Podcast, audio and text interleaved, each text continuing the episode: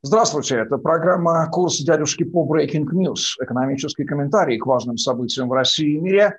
В студии экономист и предприниматель Дмитрий Потапенко и я, экономист и ведущий Евгений Романенко. Дмитрий, приветствую вас. Добрый день. Продовольственная инфляция в России в январе 2021 года составила 8,2% в годовом выражении, в то время как в странах Евросоюза потребительские цены на продукты питания выросли всего лишь на 1,1%, говорится в материалах Росстата. Дмитрий, чем можно объяснить то, что продукты в России дорожают в 8 раз быстрее, чем в загнивающей Европе? Здесь есть абсолютно прагматичные экономические причины, и я хочу, чтобы а, наши зрители, а к сожалению или к счастью, наоборот, наши зрители а, размышляют, думают, и не просто размышляют и думают, но и перепроверяю любые доводы, да в том числе, которые говорю я. Значит, э, первое, что надо осознать для себя, это меткое определение, что мы маленькая региональная держава, оно имеет собой следующее обоснование. Напомню, это фраза Барака Обамы. Мы 11 э, ну, по крайней мере, пока экономика мира. Насчет 13 э, ну, я бы был бы... Мы туда стремимся и перемещаемся, хотя, конечно, периодически наши вожди ставят задачу по паритету так называемой покупательной способности переместиться а, и обогнать а, Германию. Забывая, конечно, рассказать нашим согражданам, что паритет а, покупательной способности достигается достаточно примитивно. И там, и там есть четырехколесный транспорт, и если вы ездите на телеге, они ездят, например, на BMW или Майбахе, то, соответственно, вроде как по паритету покупательной способности у вас все хорошо. Поэтому вот паритет покупательной способности цифра зачастую очень лукавая. А теперь возвращаемся все-таки к матушке России.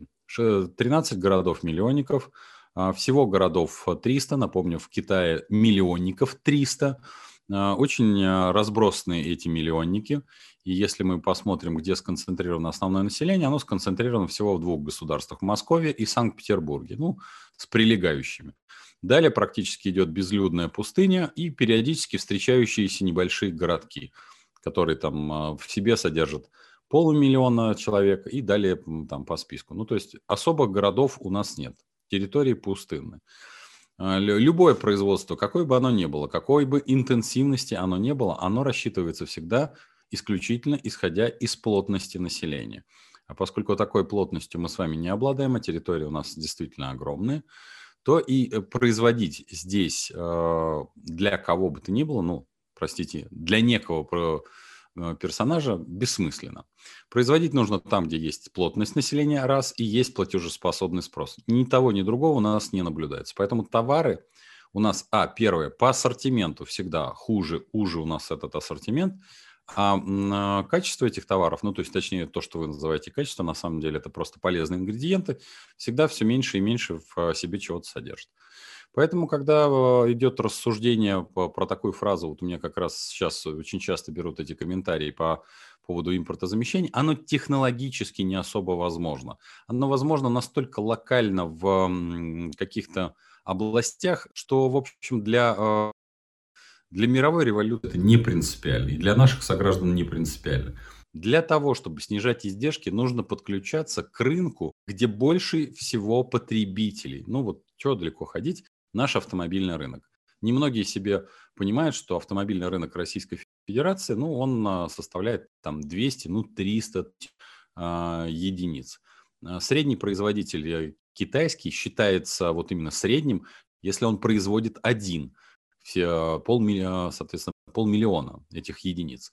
Вот вы можете представить, соответственно, какой уровень масштаба производства нужно сделать, чтобы получить низкую себестоимость. То есть для того, чтобы была низкая себестоимость и цены не росли галопирующим способом, нужно потребление увеличить ну, приблизительно в 5-6 раз. Но для этого и население должно быть больше на нашей территории в те же самые 5-6 раз, ну и потребление, а, соответственно, с доходами должно быть больше.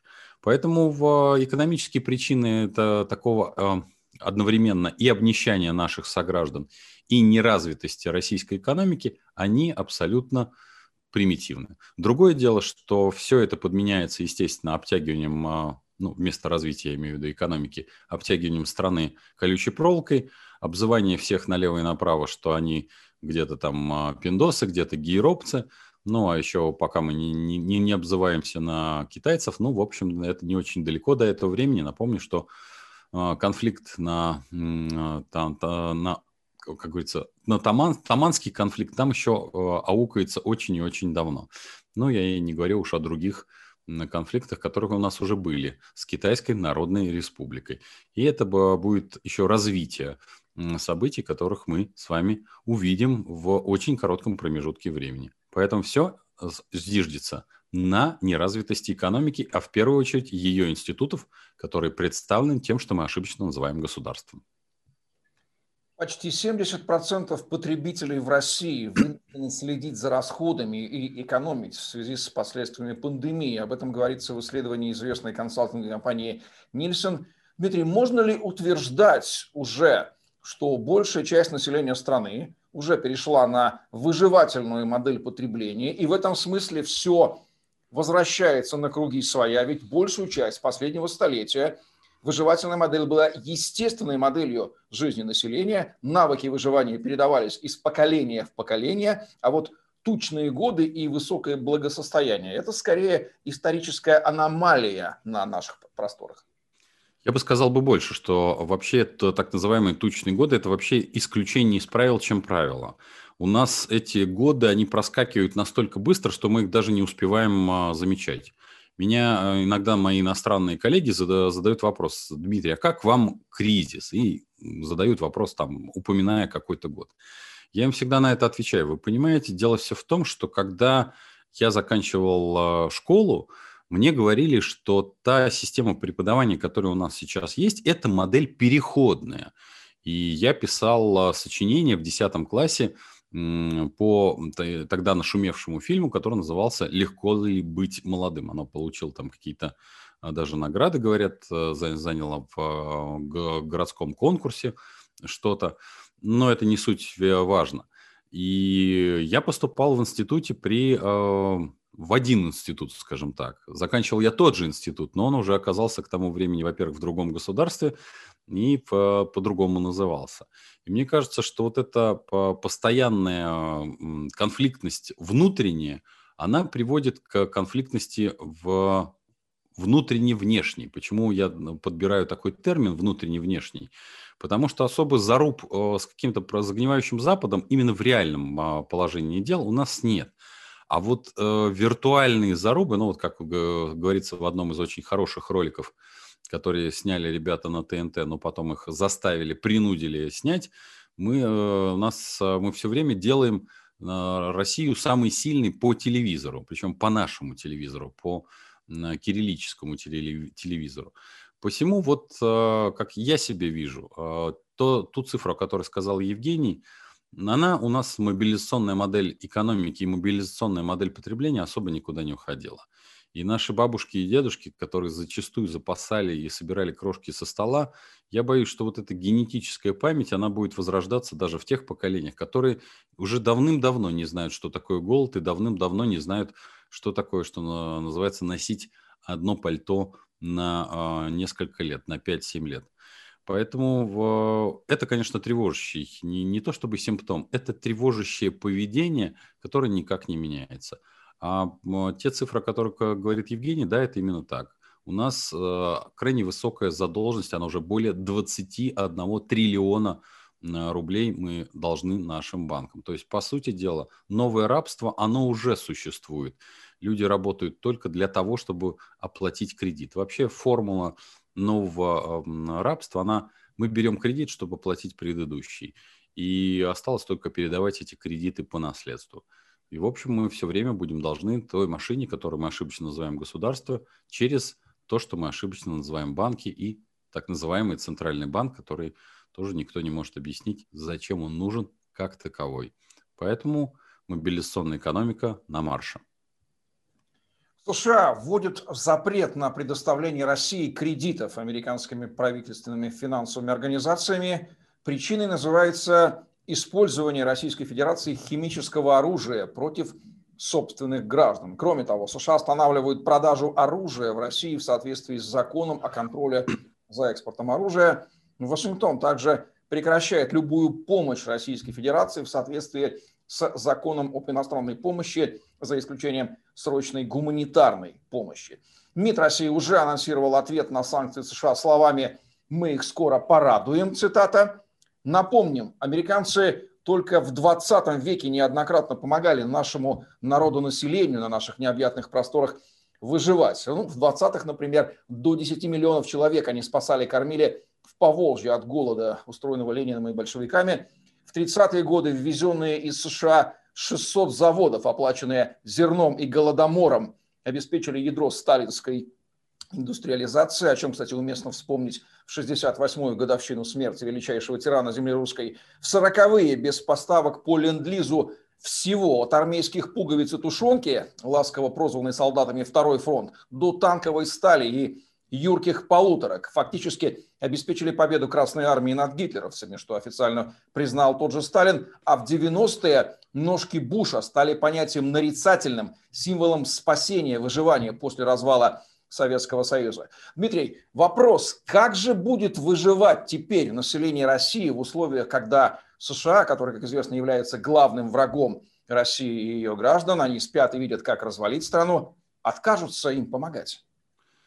Население это будет э, жить, э, как всегда, в, в нищете и в осознании собственного величия. Вот эти два э, как бы противоположных вот эта дихотомия в нашего восприятия, она была, есть и будет, этот дуализм внутренних принципов, что, да, с одной стороны, абсолютно точно, в американская гуманитарка в 90-е продавалась, и на этом спекулировало огромное количество чиновников, но никакой благодарности, конечно, ни, никто из американцев э, никогда не получит ни при каких обстоятельствах. Мы будем, наоборот, их люто ненавидеть, а а, костерить будем неких мифологических, ну тогда костерили мифологических дерьмократов, теперь э, костерят мифологических либералов или либерастов, как это э, принято, но никто не анализирует все-таки экономические причины, почему же все-таки э, происходило то, о чем только что сказал Евгений. И те заводы, которые были поставлены и оплачены, по сути дела, жизнями э, на тот момент граждан СССР – и та помощь, э, которая есть э, на сегодняшний день и была э, в, в качестве такой экономической помощи, оплачивали мы ее полностью. Сразу могу сказать, ремарка, мы ее оплачивали в полном объеме? Нет, не в полном объеме. А обязаны ли американцы вообще помогать или вообще весь мир помогать Российской Федерации? Нет, не обязан. Обязан ли он ей поставлять э, что-то по гуманитарной линии? Нет, не обязан. Тем более поставлять это достаточно долго. А, не надо ни в коем случае принижать себя и превышать потенциальный, как говорится, потенциальную пользу вот этой гуманитарки. Но нужно ее ценить, надо это уважать и быть э, благодарным только в той части, что, соответственно, в тяжелую э, годину, которая возникает, например, в Соединенных Штатах, то было бы недурно, вот поскольку мы начали производить вакцину раньше всех, то, наверное, же жестом на доброй воле, раз нам американцы помогали гуманитаркой в 90-е, было бы, наверное, поставка э, сертифицированной, естественно, вакцины на территорию Соединенных Штатов. Как вы видите, этого не происходило по странному стечению обстоятельств, но вообще в целом риторика по отношению к внешним нашим контрагентам, будь то Европа или Соединенные Штаты, она исключительно э, агрессивная. Я сразу могу сказать, что позиция, которой придерживался и буду придерживаться я, для нас не существует друзей или врагов, для нас существуют партнеры выгодные или невыгодные. Потому что для того, чтобы делать, э, как это говорил Дональд Трамп, э, он говорил про Америку сделать великой. Для того, чтобы сделать Россию великой, надо э, уметь использовать для своей пользы, то бишь для пользы России, все абсолютно контакты. И китайские, и американские, и европейские. Надо существенно больше прагматизма, поменьше э, трепать языком и больше понимать, где мы слабы, и вот эту слабость устранять. На сегодняшний день то, что мы видим, а, это первый шаг, заметьте, это первый шаг к то, о чем я говорил э, регулярно в наших программах.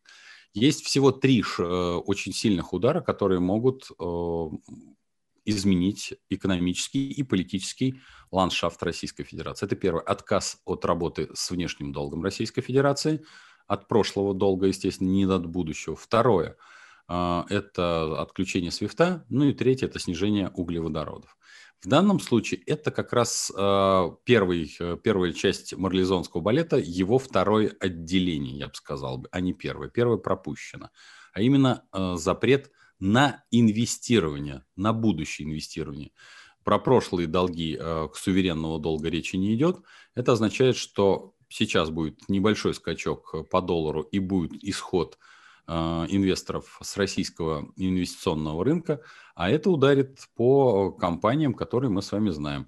Там «Газпром», «Роснефть» и всех остальные, которые котируются на международных биржах, потому что именно их э, и, в общем, принято считать получателями вот этих как раз доходов. Напомню, у нас абсолютно нулевой практически э, российский долг, долг государства, но колоссальный корпоративный долг. И вот как будет выживать не, не столько граждане, а как будут выживать эти корпорации, которые переложат, конечно же, свои убытки на обычных граждан, ну, серьезнейший э, вызов. Могу сказать, что если вы посмотрите на цены на газ, как они скакнули за последнее время, вот вам и ответ, кто заплатит за эти санкции. Это был экономический комментарий Дмитрия Потапенко в программе «Курс дядюшки по Breaking News». Мы выходим на канале Дмитрия. Ставьте лайк, пишите комментарии, мы внимательно их читаем. Подписывайтесь на канал и жмите колокольчик, чтобы не пропустить будущие выпуски. Ну а если вы хотите глубже понимать, по каким законам работает экономика и что будет, если то, что мы ошибочно называем государством, будет в них вмешиваться, мы рекомендуем книги Дмитрия Потапенко, а также обучающий курс нашего коллеги экономиста Павла Усанова, называется «12 правил экономики». Он проходит по понедельникам – в виде закрытой лекции в Ютубе и ответов на вопросы в Зуме. На курс уже записалось почти 300 человек. Записаться еще можно. Если вы хотите разбираться в экономике так же, как мы с Дмитрием Потапенко, записывайтесь на курс Павла Усанова. Подробности на его YouTube-канале. Ссылка в описании. Ну а если вы хотите познакомиться с миром криптовалют, подписывайтесь на мой YouTube-канал. Ссылка тоже в описании. Удачи вам. До новых встреч.